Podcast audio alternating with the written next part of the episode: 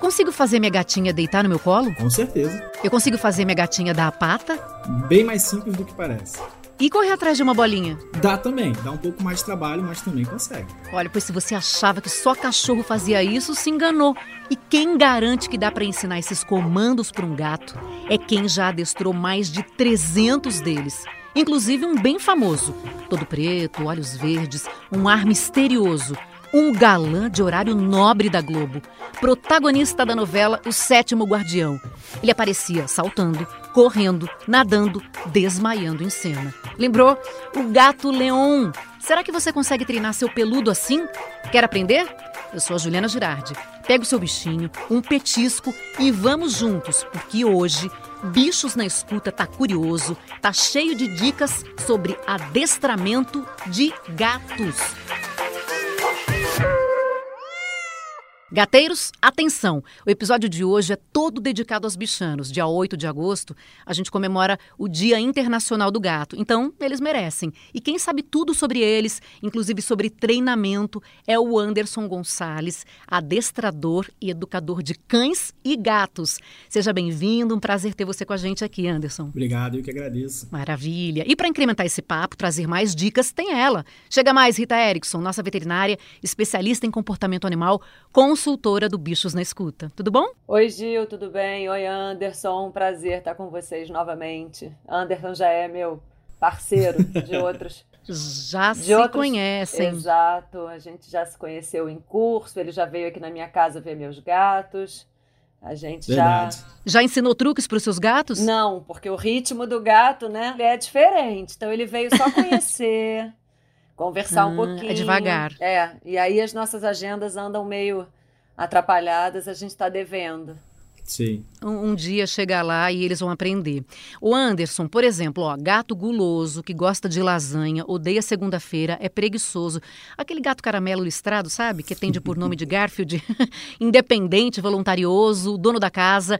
A gente sabe bem como que é esse tipo, né? Até um gato, por exemplo, estilo Garfield, pode ser adestrado? Sim, pode. Sabe por quê? Ah. Porque o Garfield, ele é muito motivado com comida. E isso ajuda muito na hora do treinamento. Muito mesmo. Então, o gato que já adora um petisquinho ali, fica tudo mais fácil. Facilita. Faz parte da motivação, né? Quando a gente acha essa motivação, fica bem mais fácil. Olha, é porque eu não imaginava. A minha gata já tá até gordinha um pouco. Se eu ficar dando petisco para ela, eu vou engordar ela mais ainda. Mas é, é, é ela vai estar tá condicionada, porque o alimento é sempre a, a moeda de troca? Sim. Na verdade, pode ser o alimento, pode ser uma brincadeira, pode ser um carinho. Então vai do que o gato gosta. Se o gato adora carinho, então a gente usa o carinho como forma de recompensa. Agora, se o gato ama brincadeira, a gente pode usar. É claro que dependendo do que a gente for ensinar, algumas coisas elas não vão funcionar bem como recompensa, né? É, como é que eu vou é, vou pedir para um gatinho sentar e já pegar uma brincadeira, pedir para ele sair correndo, se eu quero repetir aquele comportamento com uma frequência maior. Então, com o petisco ajuda bastante, mas também pode ser com qualquer coisa que o gatinho goste. E demora quanto tempo, mais ou menos, assim, para a gente conseguir mesmo que ele faça, que ele atenda um comando? Isso vai depender sempre de gatinho para gatinho. Tem gatinhos que aprendem muito rápido, tá? Por conta dessa motivação. Tem outros que você precisa repetir um pouquinho mais ali para ele poder aprender.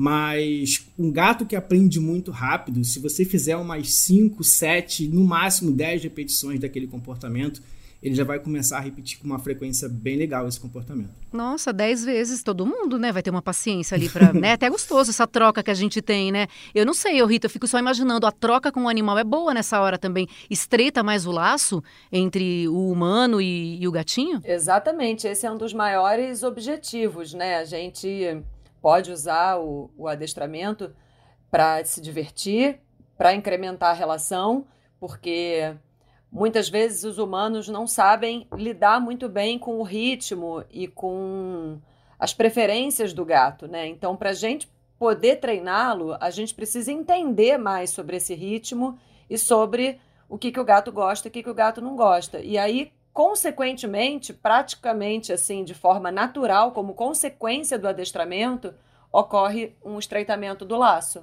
Uhum. O gato leão, que é aquele gato, não tem como a gente não lembrar dele, ele é aquele gato preto com aquele olhão verde é, que a gente via na novela, O Sétimo Guardião, você treinou. Até tem uma curiosidade, né? Não era um gatinho só, eram quatro gatinhos pretos, todos irmãos que você trouxe dos Estados Unidos, adestrou, e aí eles faziam é, todas aquelas cenas lá que a gente cor passavam correndo, nadando, desmaiava em cena, né? Que máximo! Me conta, por exemplo, como é que se desenvolveu uma das técnicas de uma dessas atividades. Então, o desmaiar em cena, eu tive que ensinar para ele o deita. Na verdade, para eles, né? Para todos os gatinhos, eu ensinei o deita.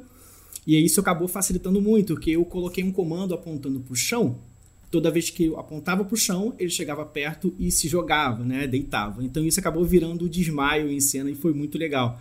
Que foi depois de muito treino, foi feito assim em cena mesmo, né? Dentro do estúdio, com um monte de gente, e foi, foi incrível. Mas como é que você fazia? Porque era você quem dava o comando, você não podia aparecer, né? Porque você não era um, um personagem lá da novela, né? Eu sempre estava em cena. Eu só Jura? não aparecia.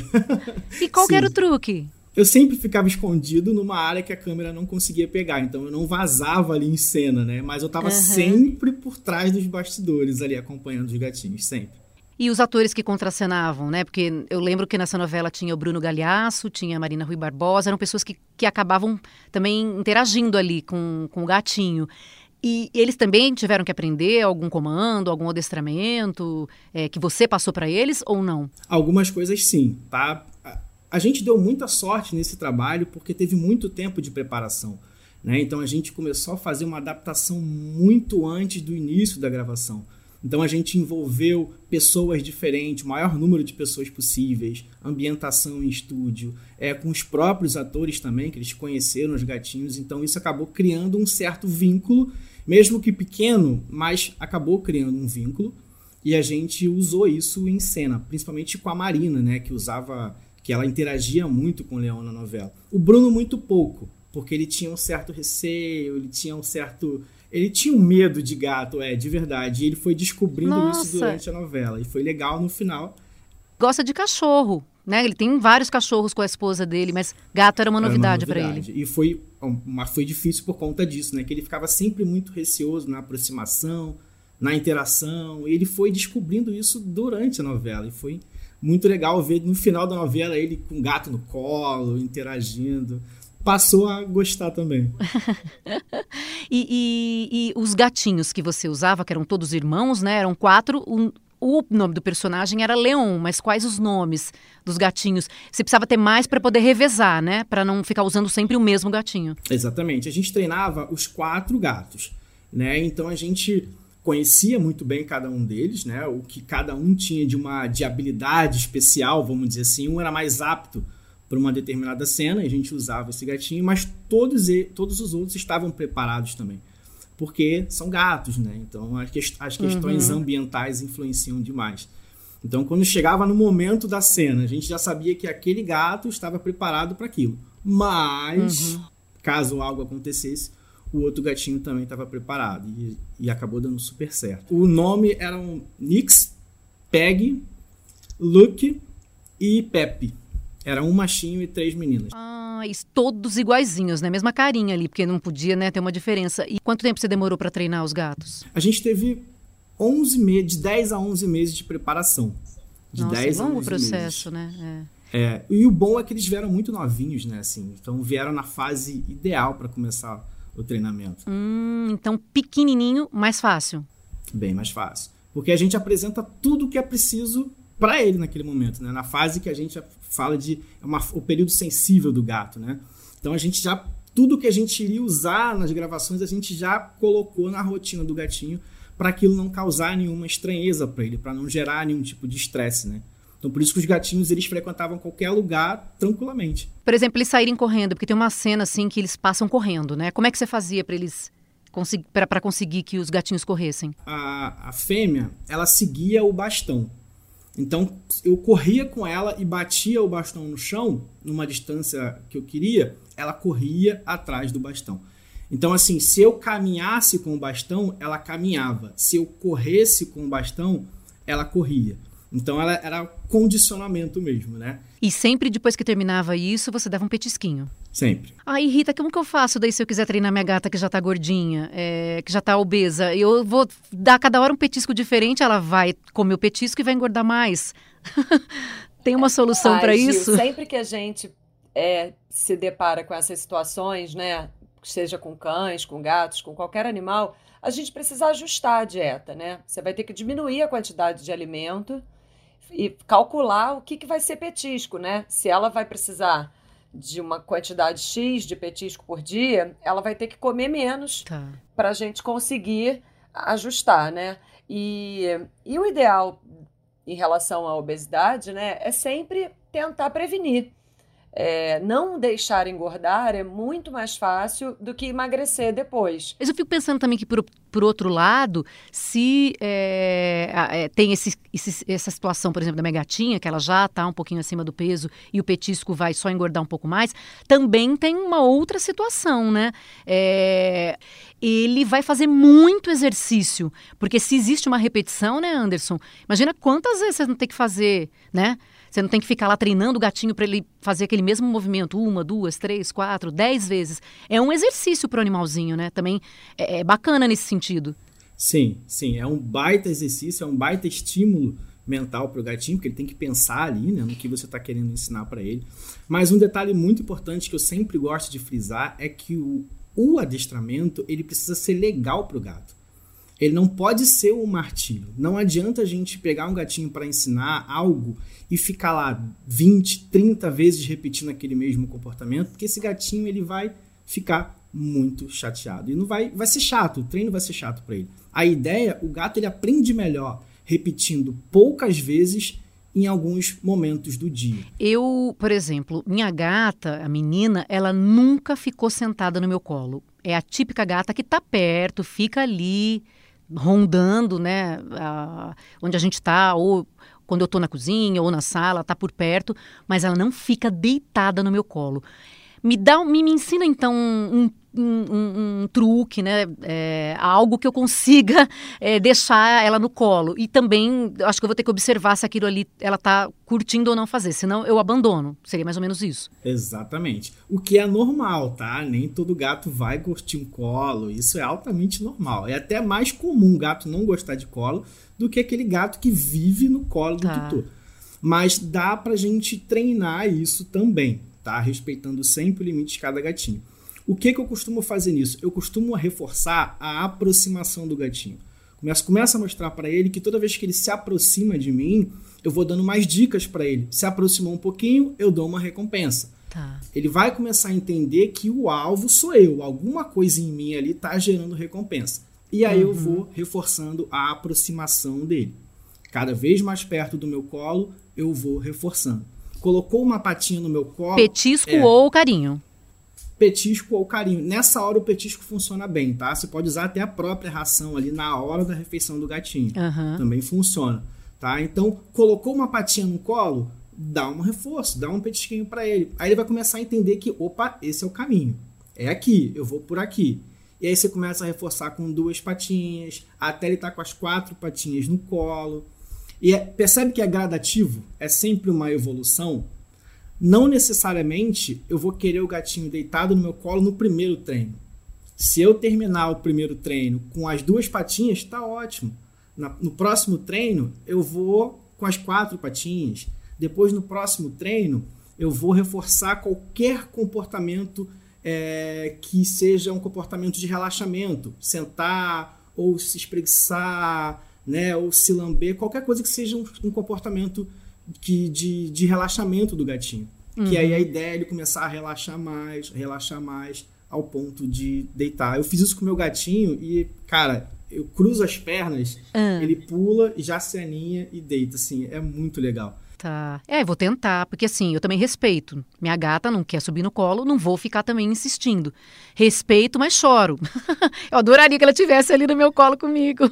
Mas beleza, vou tentar esse, esse adestramento que você ensinou, essas técnicas todas. Se não rolar, também tem que respeitar o animalzinho. Você já, por exemplo, não conseguiu adestrar algum animal? Foi impossível, por exemplo, algum gato de ser adestrado? Um bravo ou qualquer outra personalidade? Já. Eu não digo impossível, é porque não tinha tempo. Essa é a, é, uma, é a maior dificuldade que eu encontro quando a gente vai atender uma família. É você explicar esse tempo, que não é no tempo que o tutor quer, é no tempo do gato. A gente precisa respeitar isso.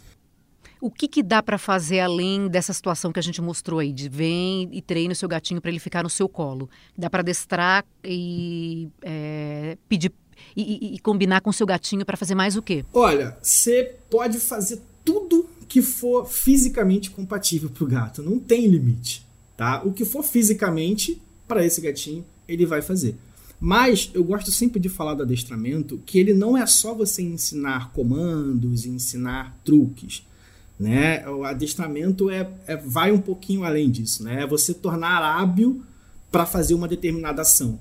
E essa ação pode ser entrar na caixa de transporte, que a gente, todo gatinho precisa saber entrar na caixa de transporte por conta própria, não forçado. É, aprender a, a, a, tolerar ali o corte de unha sem precisar ser contido, é, tomar remédio, é, ser escovado, gatinhos de pelo longo, ser escovado também, se você agarrar e sair escovando também pode gerar estresse nesse gatinho. Então, assim, muita coisa. Viagem de carro, passear na coleira, que é o sonho de muita gente que tem gato, que quer oferecer estímulo externo para esse gatinho, então quer passear da mesma maneira que cachorro, e as pessoas podem conseguir isso sim, dependendo de cada gatinho. É, são, são atividades que você pode ir condicionando o seu gato. Isso tudo faz então parte de um adestramento, né? Tudo. Tudo faz parte do adestramento. E nem todo mundo conhece isso, né? Acha que a palavra adestramento ainda é um pouco. Ela gera esse preconceito. É comum quando você fala de cães. Ah, não, o cão é normal. Agora, gato, não, não é. É besteira. E é mais difícil adestrar gato do que cachorro? É mais difícil na questão de você achar a motivação, de respeitar o limite de cada gatinho, mas o nível de dificuldade não é tão difícil assim. É porque a gente, às vezes, a gente quer apressar um pouco ali tá. na hora do treinamento, mas não é tão difícil assim. Você sabe que eu tenho um amigo, um cinegrafista no Fantástico, o Marconi Matos. Ele tem duas gatinhas que ele pegou, as duas gatinhas ao mesmo tempo, são duas irmãs. E elas são super ativas porque são filhotes. Já, já cresceram um pouco, mas ainda são filhotinhas. São filhotes. É, ele levava as gatinhas para a escada do prédio dele. Então ele subia 15 andares. Agora ele sobe 15 andares, mas ele começou um por um, né? Ele queria fazer um exercício com elas, sair de lá do apartamento, né? Ele mora no apartamento, e, e subir as escadas. Então, para começar, ele foi jogando um pedacinho de bolinha, de papel. Aí ele jogava de um degrau para o outro, de um degrau para o outro. E aí as gatinhas iam pegando. Até que ele foi aumentando mais um degrau, mais um andar, mais um andar. Agora ele sobe sem bolinha, porque elas não precisam mais desse estímulo 15 andares com as gatas, só ele vai caminhando, elas vão atrás, sobe e desce. A gente vai aprendendo também umas formas aí de, de adestramento que não são. São técnicas que a pessoa ela própria pode desenvolver, né? Com certeza. Isso é adestramento. Às vezes a pessoa fala assim: ah, eu nunca adestrei meu gato. Claro que adestrou. Às vezes você só não percebeu, mas adestrou. Hum. É, você criou um estímulo e o gato foi, respondeu aquele estímulo. E ok, a gente brinca de dizer que os gatos nos adestram muito bem, né? Porque porque tem várias coisas que a gente faz, né? Inclusive horário de alimentação, é, abrir porta, abrir a torneira da, da pia para eles beberem água. Isso tudo é, é o gato que nos adestra a fazer para eles. É verdade. É, é, e a gente vai seguindo ali, né? É, eles vão dando todos os comandos. É, você falou de cortar a unha, eu fiquei curiosíssima, porque eu tentei cortar e não consegui. Qual é a técnica para cortar a unha, então, é, que a gente tem que desenvolver para não ter problema? Tá, primeiro eu ensino o gatinho a dar a patinha. Porque aí fica muito mais fácil. Eu peço a patinha. E como é que ensina a dar patinha? Dá a patinha. Tem algumas maneiras. Você pode segurar o petisco e alguns gatos eles começam a interagir, ou eles usam o focinho, ou eles usam a, a patinha. Usou a patinha, você abre a mão e libera o petisco para ele. Você pode usar um target também, uma folhinha de papel né, colorido, e o gatinho vai começar a tocar nessa folha. Você balançou, ele vai querer brincar com a patinha. Então toda vez que ele tocar na hum. folha, você libera o petisquinho para ele. E aí essa folha começa a diminuir ao ponto de dar lugar para sua mão. Então vai, a, uhum. gente vai substituir a folhinha pela mão. Então quando você pedir, ele vai, né, pelo condicionamento, ele vai colocar a patinha. Então eu ensino sempre a dar patinha porque facilita muito. Depois eu vou desensibilizando o, a manipulação, o manuseio ali, né? Porque a patinha é sensível, então você precisa de sensibilizar isso. Então é você tocar na patinha, fazer todo o processo ali, apertar, expor as unhas, dar uma recompensa para esse gatinho. Eu nem entrei uhum. ainda com o cortador, o cortador está guardado.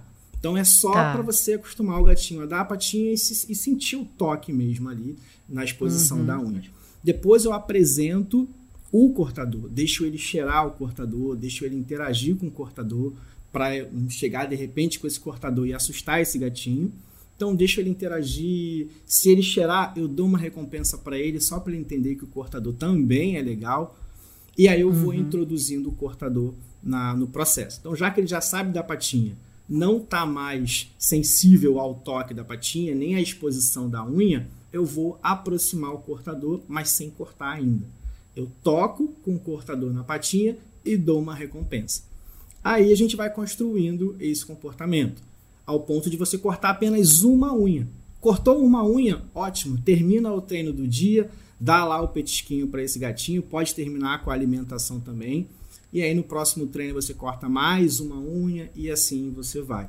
Sempre muito gradativo. Percebe o quanto é trabalhoso? Sim, é, pois é. Eu acho que é isso que as pessoas, que nem você falou, as pessoas desistem porque tem que ter paciência, né? Uma coisinha ali bem a conta-gotas. Né? Exatamente. Né? Mas assim, eu sempre dou uma palavra motivacional. Imagina você perder, eu não digo nem perder, né? Que a gente nunca perde, a gente está sempre aprendendo. Você se dedicar durante 15 dias, um mês, treinando o gatinho para esse comportamento, e você ter lá a vida inteira do gatinho, de paz, e esse gatinho, ele ter a vida inteira longe de estresse desses procedimentos, cara, isso não tem preço. Então, vale a pena se dedicar durante um mês ali, treinar tudo direitinho, porque esse gatinho vai ter, vai ser feliz pro resto da vida, cara. Tem algum lado errado do adestramento? É, existe algum malefício para o animal, é, dependendo de como a, a, pessoa vai adestrar o bichinho? Ou, ou, ou não? Sempre é, é, é algo positivo? Olha, eu gosto de ensinar é, coisas para o gatinho que possam me ser úteis, tá? Pra, justamente para poder trabalhar uma comunicação legal. Você criar um repertório de comportamento para esse gatinho se comunicar com você, né? Porque são duas línguas totalmente diferentes. Então a gente ensina o repertório de comportamento para melhorar essa comunicação, para não, não, gerar nenhum tipo de atrito, né? Mas não causa nenhum tipo de dano maior, tá? Desde que você não exceda o limite de cada gatinho. Então você pode ensinar qualquer coisa, desde que seja positivo para esse gato, tá? Então assim, é, não tem nada, nenhuma contraindicação a respeito disso, né? É só respeitar o gatinho, o limite de cada um. Cada um vai fazer uma coisa, de repente um outro não vai fazer esse tipo de treino que você quer, esse truque, e tudo bem, tá? Faz parte. Ô Gil, eu acho que com os gatos é bem mais difícil é, você ter um efeito nocivo do adestramento, porque eles não vão aceitar, em hipótese alguma, técnicas punitivas. É, os cães eles sofrem muito mais com um adestramento inadequado, porque se usa muito, infelizmente ainda, o medo como forma de controle, né? Assim como se faz com crianças, se faz muito com cães, né? E o cão responde muito bem. Infelizmente, a maioria dos cães é, responde, obedece quando está com medo. A gente sabe que aqueles mais sensíveis, mais medrosos, não só não vão obedecer, como vão ficar, inclusive, com um trauma horroroso. E com o gato, isso é, é impossível de fazer. Se você faz qualquer movimento ameaçador, o gato vai sair fora, ele não vai querer mais interagir com você. Então, o gato ele é mais imune, digamos assim, a, esse, a essas técnicas punitivas que ainda, infelizmente, são usadas, né? Mas com as outras espécies é, é muito frequente, né? É, são, são abusos, inclusive, que são realizados, né? Com trancos, com, com obrigar o animal a ficar em determinada posição, é, em nome de um controle, de uma dominância, de coisas que a gente sabe que nem existem mais.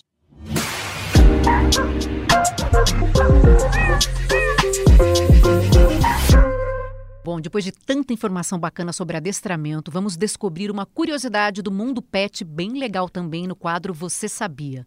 Você sabia que gatos têm de 16 a 18 horas de sono por dia? Praticamente o dia inteiro aí de olhos fechados, né? Porque é, eles dormem muito, né? Por que, que tem, existe essa necessidade de dormir tanto, Rita? Ah, eu não sei, mas dá uma inveja, né? Na Total. verdade, nesses dias frios, então. Gente, olha lá o meu gatinho dormindo, enroladinho. Faz aquela bolinha, né? Aquele caracolzinho mais gostoso. Exato. Essa, essa, média, né? Assim, 16 a 18 horas é, o, é um, uma estatística, né? Da maioria dos gatos.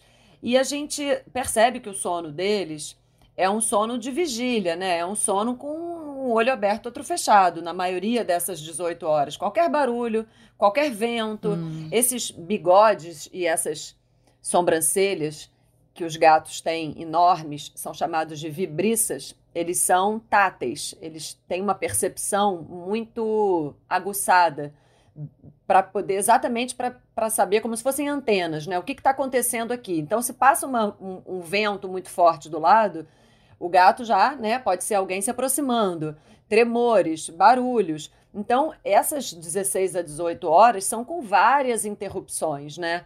Mas é a natureza felina, né? Eles têm na ancestralidade felina, né? Um gato que precisa caçar seu alimento, ele faz mais ou menos 10 pequenas refeições por dia. E para cada, uhum. cada acerto são várias tentativas, né? Então a vida dele é desgastante.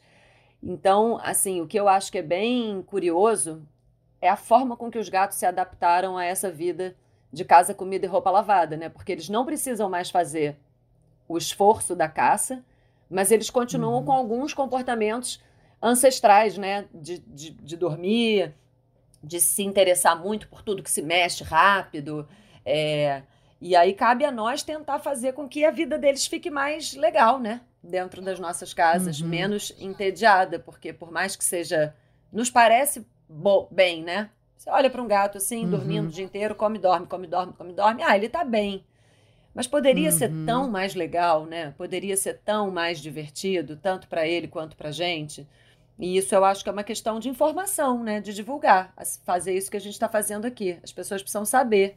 Tá, mas esse, esse é um tempo normalmente que eles vão dormir, de 16 a 18. É, menos do que isso também não é bacana, né? Porque, por exemplo, sei lá, a pessoa quer adestrar o animalzinho ali é, no horário em que ele não vai estar tá descansando. Qual não é um bom horário para adestrar? É, por exemplo, Anderson? Olha, vamos falar dos melhores horários, né? Os melhores tá. horários tá. é quando o gato, quando a gente acorda, né, dentro da nossa rotina, que já tem uma movimentação natural e coincidentemente é o horário que na natureza os gatinhos eles é, estariam à procura de uma presa, então é uma de natureza mais ativa de manhã e uhum. no comecinho da noite ali. Né? Então esses são os dois melhores horários. Porque nos outros tá. intervalos do dia o gatinho vai estar tá fazendo um ciclo, né? Um ciclo natural deles. Eles vão caçar, uhum. eles vão se alimentar, depois eles vão fazer sua, o seu momento de beleza e depois eles vão descansar, né? E quando eles acordam, eles repetem uhum. tudo novamente. Caçar, comer. Então eles vão repetir nesse ciclo. Então acaba coincidindo com esses dois horários aí. Só que tem uma dica importante que tem alguns gatinhos que eles gastam muita energia durante o dia. Eles dormem só que de madrugada eles tocam um terror. É verdade. Porque é, a minha não é assim não, mas eu escutei já de vários, né, que eles não param de madrugada, muita né? Muita gente, é, porque é, esse reloginho biológico está um pouco desalinhado. Né? Então é muito importante a gente ter uma rotina estabelecida com esses gatinhos, porque os gatinhos adoram rotina, eles amam rotina. Né? Então, ter uma rotina mesmo de brincadeira, um horário direitinho para ele descansar, não incomodar o gato, né? Porque ah, eu vou treinar, o gato tá dormindo, eu vou chamar ele, fulano, vem. Não, deixa ele dormir, né? Deixa ele descansar. Então é importante ter esses horários para para ficar tudo muito alinhadinho, né? A rotina do gato com a nossa rotina também.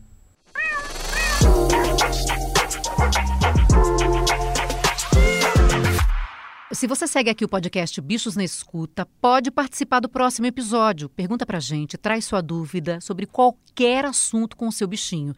É só mandar um áudio assim. Boa tarde. Então, meu nome é Tatiana Moreira, eu tenho 48 anos, moro no Rio de Janeiro e na quarentena eu adotei dois gatos. O primeiro foi há sete meses atrás, foi tudo perfeito, ele faz o cocô na caixinha, não deu trabalho nenhum. O segundo tem três meses que nós adotamos. E aí começaram os problemas, porque ele ora faz na caixa, ora ele faz fora da caixa. e muito mais ele faz fora da caixa. Então, já levei no veterinário, fizemos exames de urina, fizemos vários testes, ele não tem doença nenhuma. É... Então, eu estou sem saber o que fazer, porque eu já tive outros gatos e nenhum deles fazia fora da caixa, sempre fizeram na areia. Troquei areia, já troquei para diversas areias. Aí eu estou precisando de uma ajuda de vocês. Bom, primeiro, Tatiana, eu precisava saber alguns detalhes sobre o número de caixas, a localização dessas caixas e a frequência de limpeza, especialmente, porque, pelo que eu entendi, a Tatiana adotou esses dois gatos em momentos diferentes, né? E, e o gato, ele já vem com essa, com essa função programada de fazer xixi e cocô na caixinha, porque comparado com qualquer outro lugar da casa, um lugar que tem areia, ele vai preferir. Quem tem jardim com terra, percebe que muitas vezes o gato procura a terra do jardim, né? E não a caixa de areia. Mas o que pode estar acontecendo é que ele não está afim de dividir essa caixa com o outro gato. Os gatos não dividem naturalmente os seus recursos, né, que a gente chama, que é o lugar de dormir, o lugar de fazer xixi, fazer cocô, o potinho de comida. Originalmente, não é um desejo do gato dividir isso com nenhum outro gato. Ele teria que ter tudo para ele. E nós humanos não gostamos da caixa sanitária, né? A gente acha ela feia, suja, horrorosa. Então a gente coloca, em geral, ela lá no quartinho, bem longe, uma só. E quando a gente fala, mas se você tem dois gatos, o ideal era você ter três caixas de areia. E o ideal era que fossem pelo menos dois locais diferentes. Porque se um gato está no meio do caminho e aquele o outro quer ir ao banheiro, ele não quer passar pelo aquele gato que está olhando para ele com uma cara que nós humanos não sabemos ler, que é uma cara do tipo, passa aqui para você ver.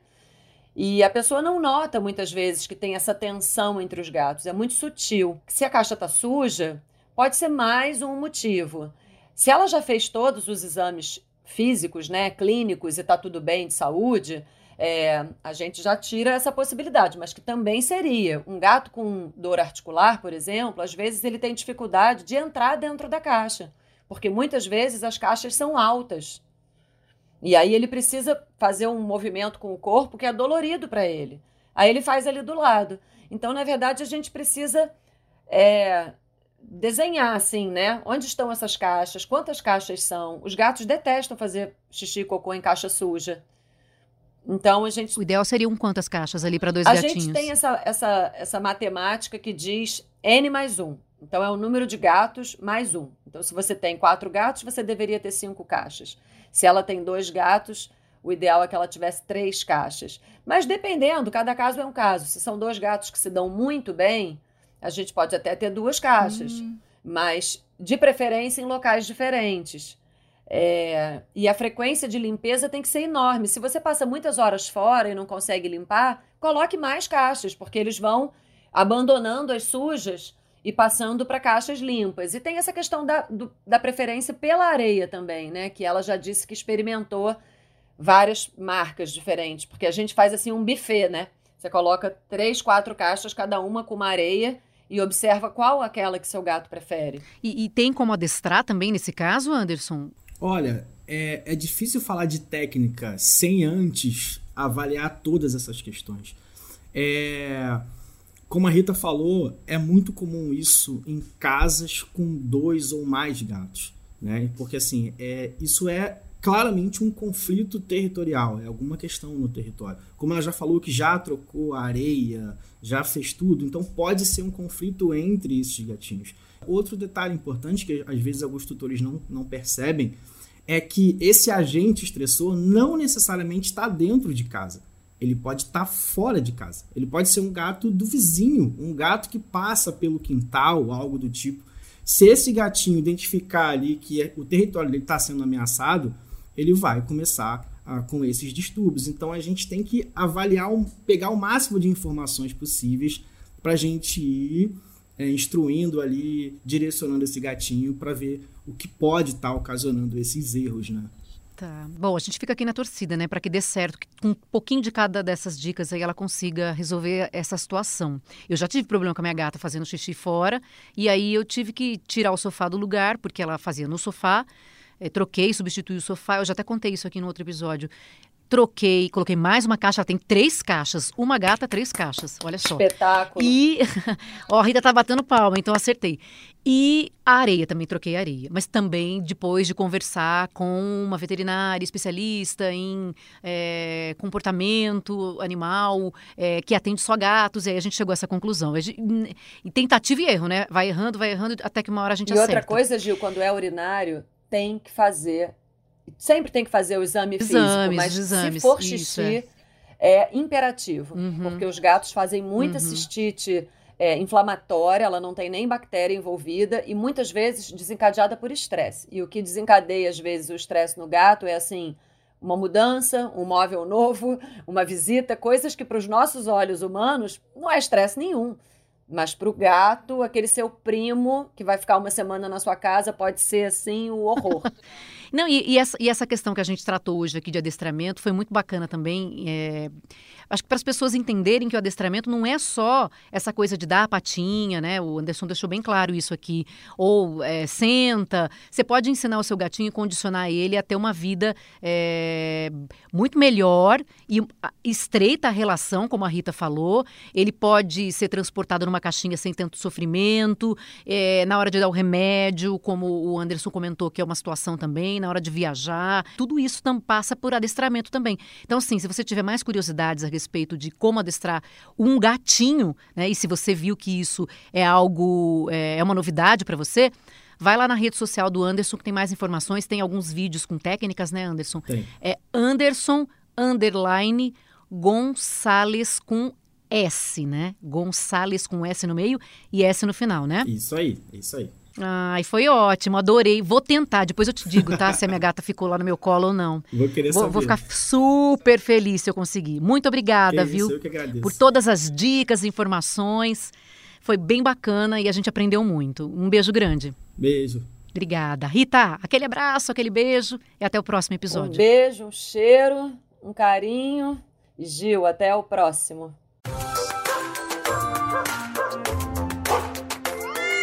Bichos na Escuta está disponível no G1, Globoplay e em todas as plataformas de áudio. Vai lá e segue para não perder nenhum episódio, hein? O podcast Bichos na Escuta é uma produção do Fantástico em parceria com o G1. Apresentação: Juliana Girardi. Consultoria veterinária: Rita Erickson. A produção musical é do Pedro Guedes. A produção é do Guilherme Ramalho. Edição: Isadora Neumann. Direção: Giovanni Sanfilippo. Semana que vem estamos de volta. Obrigada pela companhia. Um beijo grande.